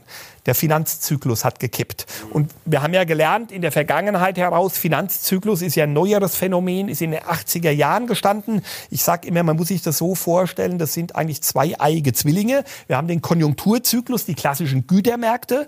Und wir haben seit den 80er Jahren durch die Liberalisierungen der Kapitalmärkte den Finanzzyklus dazu bekommen. Normalerweise laufen die durchaus ähnlich. Man muss wissen, der Finanzzyklus läuft in der Regel länger. Also die Duration des Finanzzykluses ist deutlich länger. Mhm. Und wir haben natürlich insbesondere insbesondere dann möglicherweise Probleme oder Chancen, wenn wir parallele untere Wendepunkte haben, Chancen. Wenn wir parallele obere Wendepunkte haben, vielleicht erhöhtes Risiko, äh, erhöhte Probleme. Wir haben jetzt das erste Mal seit wieder 15 Jahren das Phänomen, dass wir in beiden Konjunkturzyklen das Gefühl haben, wir haben obere Wendepunkte. Konjunkturell flacher ausgeprägt, als wir es gedacht haben. Der Finanzzyklus hat gekippt in allen, fast allen großen Volkswirtschaften. Idealtypischerweise wir beziehen uns da auch immer so ein bisschen auf die Berechnungen von der Bank für internationalen Zahlungsausgleich in Basel, die sich ja sehr intensiv mit dem Phänomen beschäftigen. Ähm, unsere Modelle sehen ähnlich aus und da sehen wir überall obere Wendepunkte und man kann es auch hier Pass pro Toto vor allem natürlich an den Immobilienmärkten festmachen. Und das heißt für uns, aus den Immobilienmärkten, die ja un unmittelbar auch Vermögenseffekte für den privaten Verbrauch generieren. Aus diesen oberen Wendepunkten der Finanzmarktzyklen würden wir erwarten, dass, ich sag mal, diese Bodenbildung, die dann in einer Rezession Einzug hält, möglicherweise etwas länger dauert, wie wir es aus der Vergangenheit her kennen.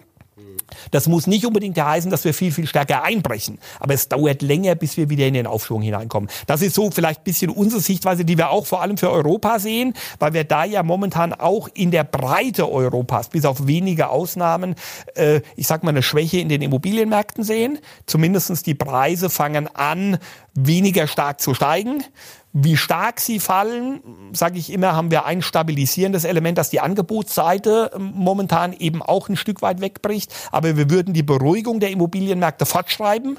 Wir würden Preiskorrekturen erwarten, überschaubare Preiskorrekturen. Und das heißt eben, äh, wir bleiben eher in diesem Durchwursteln, Muddling-Through-Szenario von der konjunkturellen Seite, vor allem in Europa.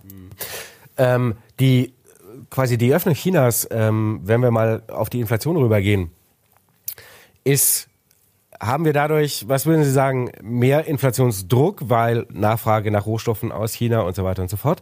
Oder haben wir auch den Vorteil disinflationärer Effekte durch der ist geringer geworden, weil Chinas Produkte nicht mehr ganz so günstig sind, aber sie sind immer noch günstiger in der Produktion natürlich als in der klassischen westlichen Welt. Also das ist eine der, der spannendsten Fragen. Ja. Und ich kann Ihnen auch sagen, bei uns beschäftigen sich im Rahmen unserer volkswirtschaftlichen Abteilung auch, äh, ich will nicht sagen Heerscharen, aber viele, äh, ich sag mal, sehr, sehr smarte äh, Kolleginnen und Kollegen äh, mit dem Thema. Es ist, würde ich sagen, es wäre, es wäre unfair, irgendeine Zahl in den Raum zu stellen. Nee, ich nee. glaube, ich glaube, es ist, es ist schon so, es muss bei all dem, was man analytisch sortieren kann, es muss äh, reflationierend wirken, also es muss inflationär wirken. Ja. Ob es sehr stark inflationär wirkt, wahrscheinlich eher nein, aber die, ich glaube, die Tendenz ist klar.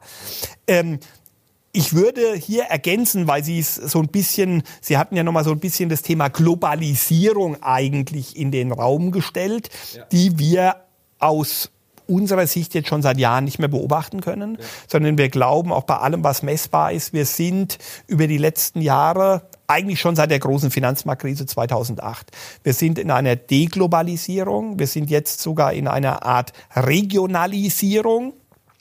Und diese Deglobalisierung wirkt ja definitorisch auch eher inflationär. Und sie kommt eben zu dem, wir hatten das auch einleitend schon diskutiert, Sie haben ja drei große Ds. Ja. Sie haben Demografie, Arbeitsmärkte. Sie haben Deglobalisierung und Sie haben Dekarbonisierung. Mhm. Alle drei Effekte wirken strukturell inflationserhöhend. Ja. Deswegen auch dieses Narrativ, die vier ist die neue zwei. Das kommt aus diesen strukturellen Bewegungen. Deswegen jetzt nochmal zurück, weil Sie vorhin auch das Thema hatten, wir haben eigentlich keine Inflation. Wir haben diese drei Faktoren, die über 30 oder 40 Jahre disinflationär gewirkt haben und jetzt eben seit wahrscheinlich fünf Jahren oder zehn Jahren anfangen, strukturell inflationär zu wirken. Deswegen haben wir hier ein Thema und deswegen auch die Achtsamkeit für die Notenbanken. Deswegen äh, habe ich so ein, so, so, so ein Leitmaxim auch, wo ich sage, äh, ein, ein Leben, ein Leben äh, ohne Preisstabilität ist möglich, aber nicht sinnvoll.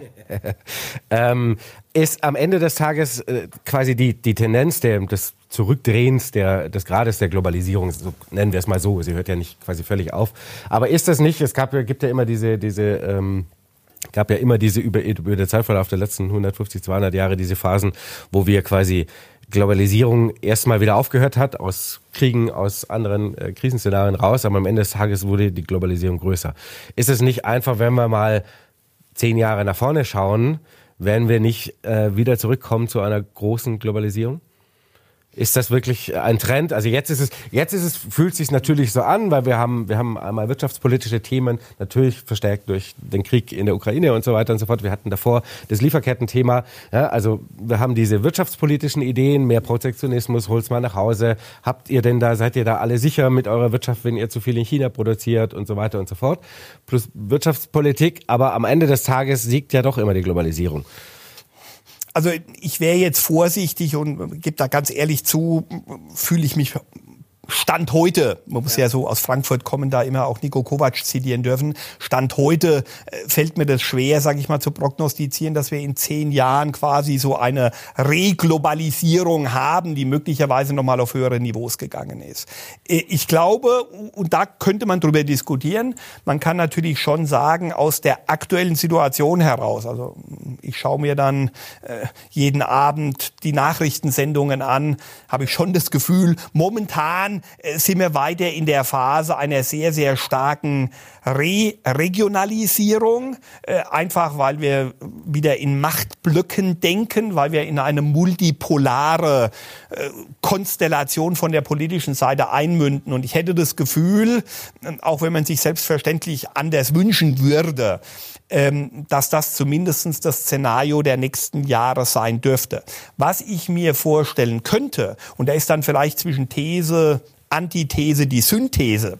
Äh, Im Endeffekt, dass wir vielleicht in fünf Jahren oder in acht Jahren dann innerhalb dieser Regionen oder jetzt nennen wir mal, wir gehen multipolar und es kristallisieren sich dann verschiedene regionale ja. Machtblöcke heraus, dass man innerhalb der Regionen dann möglicherweise auch dort wieder gewisse Regionalisierung, Schrägstrich Globalisierungstendenzen innerhalb der Region beobachten kann, die dann möglicherweise auch wieder anfangen, gewisse disinflationäre Entwicklungen auszulösen. Aber ich glaube, das ist ein Szenario, fünf Jahre plus.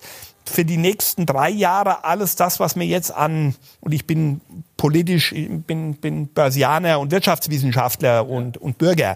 Aber äh, es fällt mir momentan jetzt schwer, wirklich für die nächsten drei Jahre auf Basis der aktuellen Konstellation die große Globalisierungsoffensive zu erkennen. Ja, die nächsten drei sondern, Jahre ist es sondern, utopisch glaub, Da sind wir eher in den Themen, das Fertigungstiefen per se das hat ja vielleicht auch einen Wert an sich. Es ist unter meiner Kontrolle. Und ich glaube auch einige Themen sind Einige Themen sind möglicherweise auch ein Stück weit äh, übertrieben worden, so dass da zum Teil auch eine gewisse Regionalisierung unter Sicherheitsaspekten, glaube ich, mehr als sinnvoll ist. Aber ja, ich glaube, wie eben gerade geschildert, über diese Regionalisierung gibt es dann vielleicht in fünf Jahren wieder gewisse Tendenzen in so eine Richtung, dass innerhalb von solchen regionalen Blöcken solche Tendenzen entwickeln. Naja, es ist, was, was auf jeden Fall wiederkommt, das merkt man ja auch jetzt in den letzten Monaten sehr stark, ist natürlich dieser, ich sag mal, wirtschaftspolitische Egoismus. Ich, ne, das sind in den USA sehr stark, jetzt kümmern wir uns erstmal um uns, äh, ähm, Inflation Reduction Act und so weiter und so fort. China wird natürlich nicht anders denken und die einzigen, und das wird eine relativ spannende spannende Herausforderung für die nächsten Jahre. Die einzigen, die halt nicht so denken, sind wir Europäer so ein bisschen. Und wir sitzen ja zwischen den Stühlen, weil beides sehr wichtige sehr, sehr wichtige Handelspartner unserer Industrie sind. Ja, und, obwohl ähm, Sie sehen ja da, dass, dass solche kompetitiven Spiralen ja laufen, weil wir haben ja in Europa auch jetzt die letzten Wochen äh, einen europäischen Inflation Reduction Act ja. diskutiert und es gibt zumindest ein paar, ich sag mal, Elemente in so einer Richtung. Das ist ja eben, und das ist ja jetzt auch etwas, was wir in den Krisen der letzten Jahrzehnte immer beobachtet haben, dass sie natürlich in den Krisen erstmal eine gewisse protektionistische Grundhaltung bekommen kommen, die sich dann in einem Aufschwungmuster wieder, sage ich mal, ein bisschen, ich sag mal, äh, abbaut.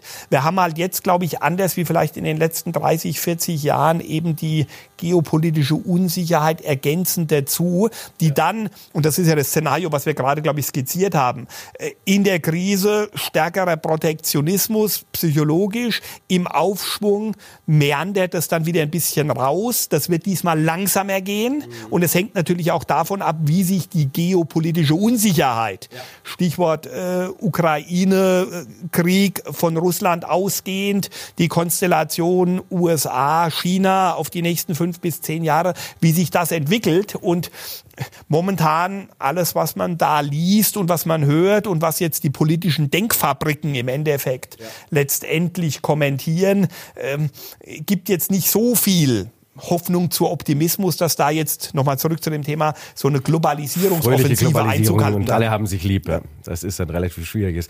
Versuchen wir mal so ein bisschen Fahrplan für dieses Jahr auch so von der Assets Allocation so ein bisschen zu kommen. Ähm, klar, das eine Thema, das wir jetzt seit ein paar Monaten immer haben. Tina ist nicht mehr sakrosankt. Plötzlich ist es, gibt tausend Beispiele. Ich bin die eine oder andere Bank nannt es Bob, also Bring on Bonds, äh, Anna nennt es Tara. Ähm, ist denn für den Privatanleger sind Bonds wirklich ein Thema, das er mit einem bestimmten Gewicht X äh, haben sollte, weil wir haben ja real immer noch Negativverzinsung trotz der jetzt wieder ganz interessanten hier und da äh, Renditen. Ja, wir, wir, wir glauben, also wir glauben in einen in ein äh, Portfolio, das ja, sage ich mal, aus unserer Sicht hat letztes Jahr nicht gut funktioniert, ist, glaube ich, aus unserer Sicht eher eine Ausnahme. Diversifikation. Diversifikation ist nicht alles, aber ohne Diversifikation ist vielleicht nicht alles, aber vieles nichts. Äh, wir glauben schon, dass in ein diversifiziertes Portfolio jetzt, nachdem wir eben keine Negativzinsen mehr haben, äh, Nominalbetrachtung. Dass Bonds jetzt sukzessive im Jahresverlauf im Endeffekt sind jetzt schon interessanter geworden, werden möglicherweise noch interessanter und werden, und das beobachten wir auch vom Interesse her, werden auch wieder zumindestens verstärkt nachgefragt werden. Wir glauben schon, dass wir eben seit Ende letzten Jahres hier die ersten Beobachtungen machen können und die kommen natürlich zum Teil auch daraus, dass in den letzten Jahren auf der institutionellen Seite, wenn man sich Statistiken anschaut, sind die Quoten festverzinslicher Wertpapiere in Spezialfonds zum Beispiel oder bei institutionellen Mandaten auf, äh, ich sag mal, nahe nahe Tiefstständen, also insbesondere wenn man sich die letzten 20 Jahre mal im Chartverlauf anschaut. Ja. Auf der Privatkundenseite wissen wir ja auch, dass in den letzten Jahren einfach äh, von der Konstellation der Zinsen her Bonds nicht besonders nachgefragt waren. Die meisten oder die stärksten Käufer auf der festverzinslichen Seite waren die Zentralbanken gewesen. Klammer auf, leider aus meiner eher monetaristischen Betrachtungsweise, Klammer zu, so dass wir hier natürlich auch, ich sag mal, Raum haben, Investitionsspielräume haben, weil eben fast nichts oder sehr, sehr wenig vorhanden ist. Also deswegen glauben wir das schon. Man muss sich auch hier, wir glauben äh, vor dem Hintergrund der Zentralbankenpolitik, dass vielleicht die nächsten Monate nochmal, sagen wir so, das ein oder andere an Kurskorrekturen Einzug halten dürfte. Aber insgesamt gesehen haben wir den Großteil der Korrekturen an den Rentenmärkten hinter uns. Wir hatten ja letztes Jahr, wenn man es auch abgrenzt, ich glaube, das erste Halbjahr 2022 war das schlechteste Halbjahr an den Rentenmärkten seit 1786 können sich nur noch wenige daran erinnern, wenn man das ein bisschen. Ich nicht, aber. Äh, heißt, äh, da ist schon sehr viel passiert. Ja. Da passiert vielleicht jetzt kurzfristig noch ein bisschen was, deswegen aber hier normalerweise schon so, dass wir glauben, insbesondere Staatsanleihen, kann man jetzt auch gerade global, USA ist ja auch ein bisschen vorgelaufen, steht jetzt fast wieder bei den vier Prozent. Wir haben so als Orientierungspunkte immer so über vier Prozent in den USA bei den langlaufenden zwei, drei Viertel bis drei. Bitte Zahlen immer mit der gebotenen Vorsicht und ja. als Scheingenauigkeit zu nehmen. Aber ich glaube, das sind Niveaus, wo sehr viele hinschauen, ja. wo dann aus unserer Sicht auch zeitverzögert äh, verstärktes Interesse da sein dürfte. Wir glauben für die, ich nenne es jetzt mal risikoreicheren ähm, Rentenbestandteile, also gerade auch Unternehmensanleihen, schlechtere Bonitäten, äh, dass man da, sage ich mal, ideal typischerweise ähnlich wie bei der Aktienseite auf das Rezessionsszenario, wenn man es erwartet, warten sollte, weil dann gibt es wahrscheinlich noch mal eine stärkere Korrektur. Ja. Und umgekehrt über die inversen Zinsstrukturen, auch das sehen wir ja schon temporär, gibt es natürlich ein starkes Interesse an, an, an, an Kurzläufern, äh, möglicherweise auch an variabel verzinslichen Anleihen, die ja mit der Geldpolitik noch ein Stück weit nach oben laufen. Also das Zinsänderungsrisiko definitorisch rausgenommen. Also der Rentenmarkt, das ist ja auch das Gute in Europa. Also äh, wir haben immer viele oder auch, auch, auch die Analysten, Volkswirte, wir, meckern immer über das ein oder andere, was wir in Euroland noch finanzarchitektonisch nachzuholen haben. Aber wir haben natürlich durch den Euro einen deutlich breiteren und tief gestaffelteren Rentenmarkt, als wir ihn vor 1999 hatten. Was jetzt auch bedeutet, dass ich hier durchaus eine Vielzahl von Instrumenten habe, die ich dann, sage ich mal, in so ein Einstiegsszenario, wenn ich von einem relativ niedrigen Investitionsgrad herkomme, mir anschauen kann. Wie gesagt, wichtig ist, glaube ich, nochmal, jetzt, wir erwarten die nächsten Monate zumindestens diese Zinspause kann jetzt also nochmal ein Stück weit nach oben gehen. Das würde dann aber wahrscheinlich auch bedeuten, dass man vielleicht bei den Laufzeiten anfangen kann, das ein oder andere an längeren Laufzeiten sich mal anzuschauen. Mhm. Aber es ist so quasi tendenziell ist man eher noch auf der etwas defensiveren Seite und schauen, dass eben das Szenario, ob und welches Rezessions genau, es wird und dann kann man da dann auch sukzessive dann quasi das, ja. das Risiko etwas erhöhen. Also ich glaube, wir haben zwei, wir haben hier die zwei Elemente, die man auch bitte auch wieder idealtypisch als Orientierung. Ja. Ich glaube, das erste ist natürlich die Diskussion um den Hochpunkt bei der Geldpolitik. Äh, und wenn er sich nochmal nach oben verschiebt, bedeutet natürlich nochmal ein bisschen Korrekturbedarf. Äh, das ist die erste Diskussion. Wenn die Rezession, äh, wie wir sie skizziert haben und auch erwarten, kommt, ist das natürlich insbesondere für die Staatsanleihen eigentlich das Szenario, wo man dann auch mit fallenden Zinsen eben die Kursgewinne neben den Zinseinkommen, die ja jetzt auch wieder da sind, äh, im Endeffekt ein Stück weit auch sehen wird. Vielleicht, weil Sie das vorhin in der Frage natürlich drin hatten, und völlig zu Recht. Ähm, unsere Erfahrung, meine Erfahrung ist, äh, dass die Märkte generell äh, sehr stark nominal denken, also auch psychologisch. Das heißt, die Realzinsbetrachtung, die natürlich analytisch völlig gerechtfertigt sind und die man auch immer diskutieren muss.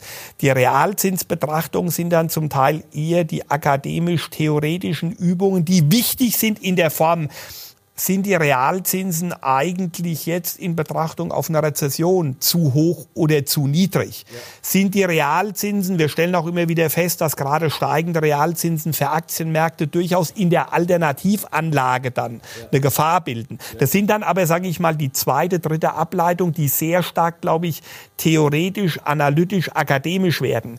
Alles, was wir beobachten, ist, dass die Märkte sehr, sehr stark auch vom, wie soll ich sagen, von der Wahrnehmung nominal ticken und vielleicht noch äh, letztes Beispiel merken wir ja auch daran und da habe ich keine Antwort drauf. Äh, wenn wir nach vorne hin gesehen eine Rezession erwarten, der Inflationssockel ist höher wie in der Vergangenheit, dann ist natürlich eine Frage, und wir haben das ja letztes Jahr auch gesehen, nehmen Sie die Einzelhandelsumsätze in Deutschland. Ja. Die Einzelhandelsumsätze in Deutschland waren real, glaube ich, bitte, ich habe die Zahl jetzt nicht eins zu eins vor Augen, minus zwei oder minus drei Prozent, genau. kalendarisch abgegrenzt 22 zu 21. Sehr schlecht. Ja. Nominal waren sie, glaube ich, plus vier oder plus fünf Prozent. Genau. Das heißt, das Gefühl, also was ist eine Rezession? Wie habe ich eine Rezession als Volkswirt, als Stratege einzuordnen?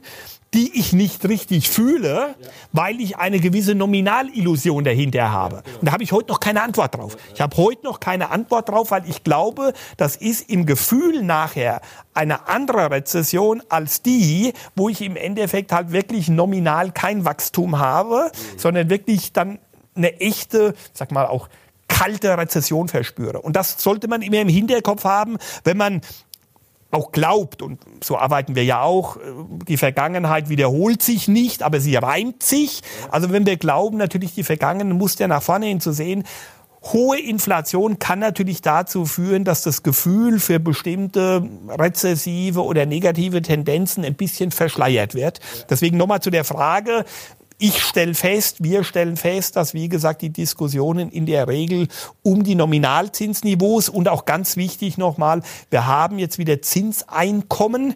Ich habe das immer so ausgedrückt, die Auferstehung des Zinses.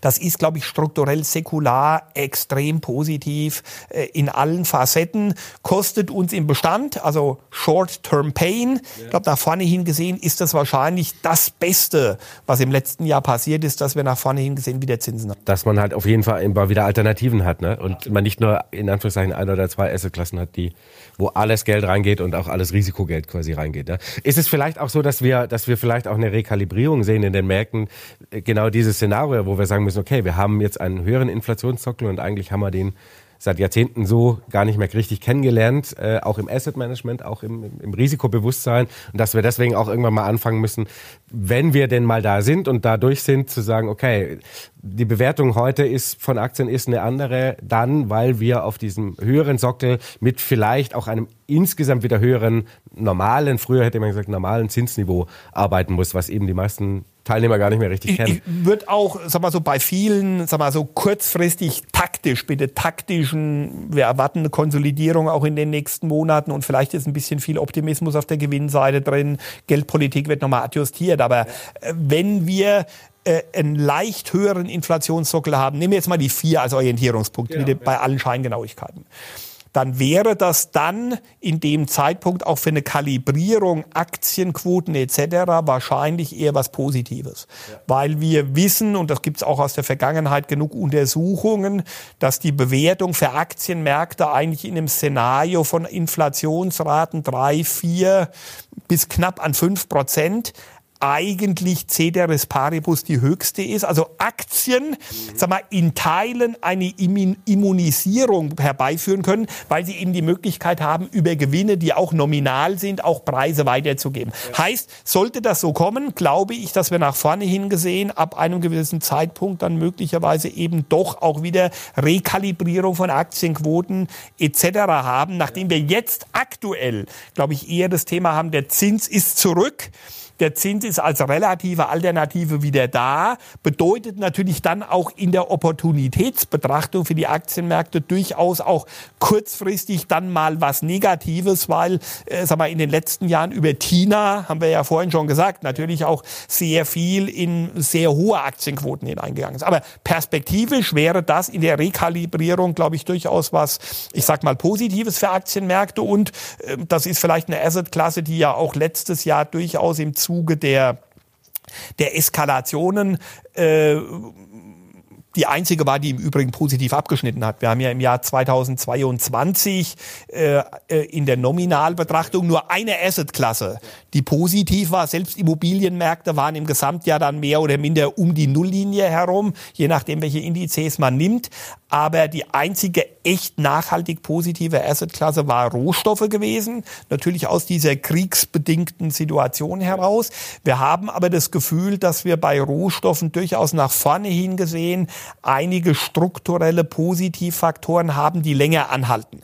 Wir haben, wir haben, wir haben erstmal negativ, muss man natürlich im Hinterkopf haben, wenn wir in die Rezession einmünden, bedeutet das nachfrageseitig konjunkturelle Abschwächung erstmal einen gewissen Belastungsfaktor für Rohstoffe. Wir haben dagegenstehend aber in den meisten Rohstoffen eine strukturelle Angebotsproblematik, die uns, glaube ich, zumindest dahingehend hilft, dass konjunkturell bedingte Korrekturen möglicherweise überschaubar bleiben. Und das zweite Thema ist dann, und das ist für uns das strategische langfristige Thema, ist für uns die Transformationsherausforderung, vor der wir alle stehen.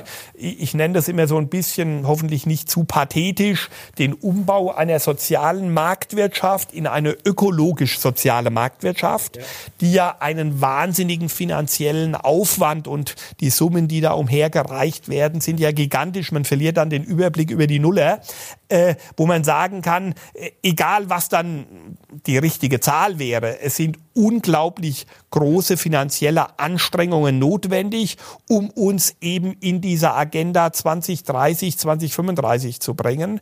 Und das wird natürlich auch mit einer verstärkten Nachfrage nach bestimmten Rohstoffsegmenten einhergehen, sodass wir eben sagen, wir hätten das Gefühl, dass nach vorne hingesehen durchaus immer natürlich unter taktischen Schwankungen, Agilität, Dynamik, dass Rohstoffe durchaus eine Assetklasse ist, mit der man sich intensiver, intensiver beschäftigen sollte. Und das war jetzt keine, wie soll ich sagen, äh, kein, kein One-Hit-Wonder in 2022, sondern das ist ein Thema, was uns über diese strukturelle Transformation begleiten dürfte und begleiten sollte. Ich ähm, mache den Schritt zurück nochmal, oh, das Taktische für dieses Jahr.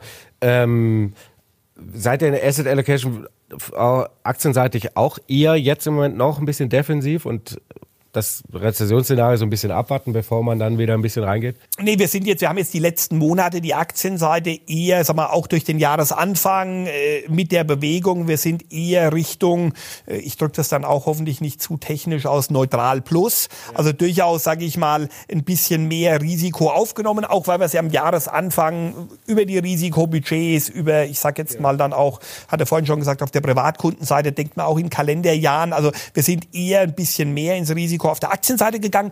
Ich würde kontrollierte Offensive, kennt man ja auch vom Fußball, Otto Rehagel lässt grüßen, heißt kontrollierte Offensive neutral plus, äh, sind aber, sag mal so, jetzt muss man immer vorsichtig sein, weil antizipieren, was kommt, äh, würden aber schauen, ob in der Konsolidierungsphase, wenn sich das rezessive Szenario, die Notenbankpolitik im Auge, kann man nicht ausschließen, dass man dann gegebenenfalls vielleicht noch mal ein bisschen defensiver werden muss. Momentan, wie gesagt, nochmal äh, mit dieser kontrollierten Offensive nah an den neutralen Quoten Quoten. Auf der Rentenseite in Toto sind wir, wie vorhin geschildert, tasten wir uns langsam voraus, sind aber da eher noch ein Stück weit untergewichtet und äh, über die Argumente, die ich hoffentlich äh, einigermaßen transportieren konnte, Rohstoffseite sind wir eher übergewichtet.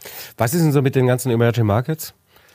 Sind wir momentan, sind wir momentan auch konstruktiv. Also ja. innerhalb, sag mal so, Aktienseite sind, ich hatte neutral Plus gesagt, das Plus sind eigentlich die Schwellenländer und es kommt im Wesentlichen aus zwei strukturellen Argumenten. Immer dazu sagen, Schwellenländer in Toto ist jetzt erstmal ein sehr generischer Begriff. Da muss man bitte immer idiosynkratisch Regionen und Länder sich anschauen. Ähm, großes übergelagertes Argument ist, wir wissen, dass in der großen relativen Entwicklung Industrieländer, Schwellenländer eigentlich der Faktor ist, wenn die US-Geldpolitik dreht und stark nach oben geht und der US-Dollar extrem stark ist, haben sie eine relative unterdurchschnittliche Entwicklung bei den Schwellenländern war. Das ist ein großer Belastungsfaktor für die Schwellenländer. So, da wir das Gefühl haben, dass zumindest die ganz große Aufwertungswelle des Dollars vorbei ist, wir haben ja auch eine Korrektur jetzt zwischenzeitlich gesehen von 0,95 auf 1,0, 1,08, 1,09 in der Spitze. Wir haben das Gefühl, zumindestens wir erwarten jetzt nicht nochmal eine massive Aufwertung des US-Dollars. Und zweitens, wir, wie auch immer betrachtet, in der letzten Phase der US-Geldpolitik drin sind, haben wir eben diese zwischenzeitliche starke Übergewichtung der Industrieländer über die letzten Monate eher ein Stück weit geändert, dass wir sagen, die Schwellenländer sollten von diesen strukturell wegfallenden Belastungsfaktoren in Toto eher ein bisschen profitieren und haben deswegen auf der Aktienseite dieses Plus, neutral Plus, äh, ist geschuldet, dass wir da ein bisschen offensiver geworden sind. Okay. Dann gibt's natürlich nur noch eine abschließende Frage zu klären, äh, weil Sie so viele Fußballmetaphern heimlich immer bringen. Äh, was ist denn, sind Sie Eintracht-Fan oder was ist Ihr Verein? in mein Verein und ich bin im Übrigen auch Mitglied schon seit längerer Zeit Borussia Mönchengladbach. Okay. Hatte ich, sage ich mal, zumindest jetzt in jüngster Zeit wieder mal ein Erfolgserlebnis. Ansonsten bin ich durchaus äh, ein bisschen unzufrieden und äh, meine gilt für meinen Sohn genauso, der ist auch Mitglied und Fan. Äh, sag mal so, unsere Fernsehzeiten bei Sportstudio und Ähnlichen sind momentan minimaler geworden. Mhm. Über dieses kleine Erfolgsgeheimnis reden wir nicht jetzt äh, als Bayern München-Fan. ähm, vielen Dank für dieses Gespräch, Herr Meine. Hat mir sehr viel Spaß gemacht. Dankeschön. Ich hoffe, euch hat es auch gefallen. Äh, ihr konntet einiges mitnehmen. Ich glaube, wir haben heute einen ziemlich ordentlichen Ritt hingelegt. Schreibt mal in die Kommentare, wie ihr so ein bisschen eingestellt seid. Eher offensiv oder eher defensiv. Und äh, ich sage danke fürs Zuschauen. Danke für den Besuch. Hoffentlich auf bald. Und äh, wir sehen uns nächste Woche wieder. Ciao.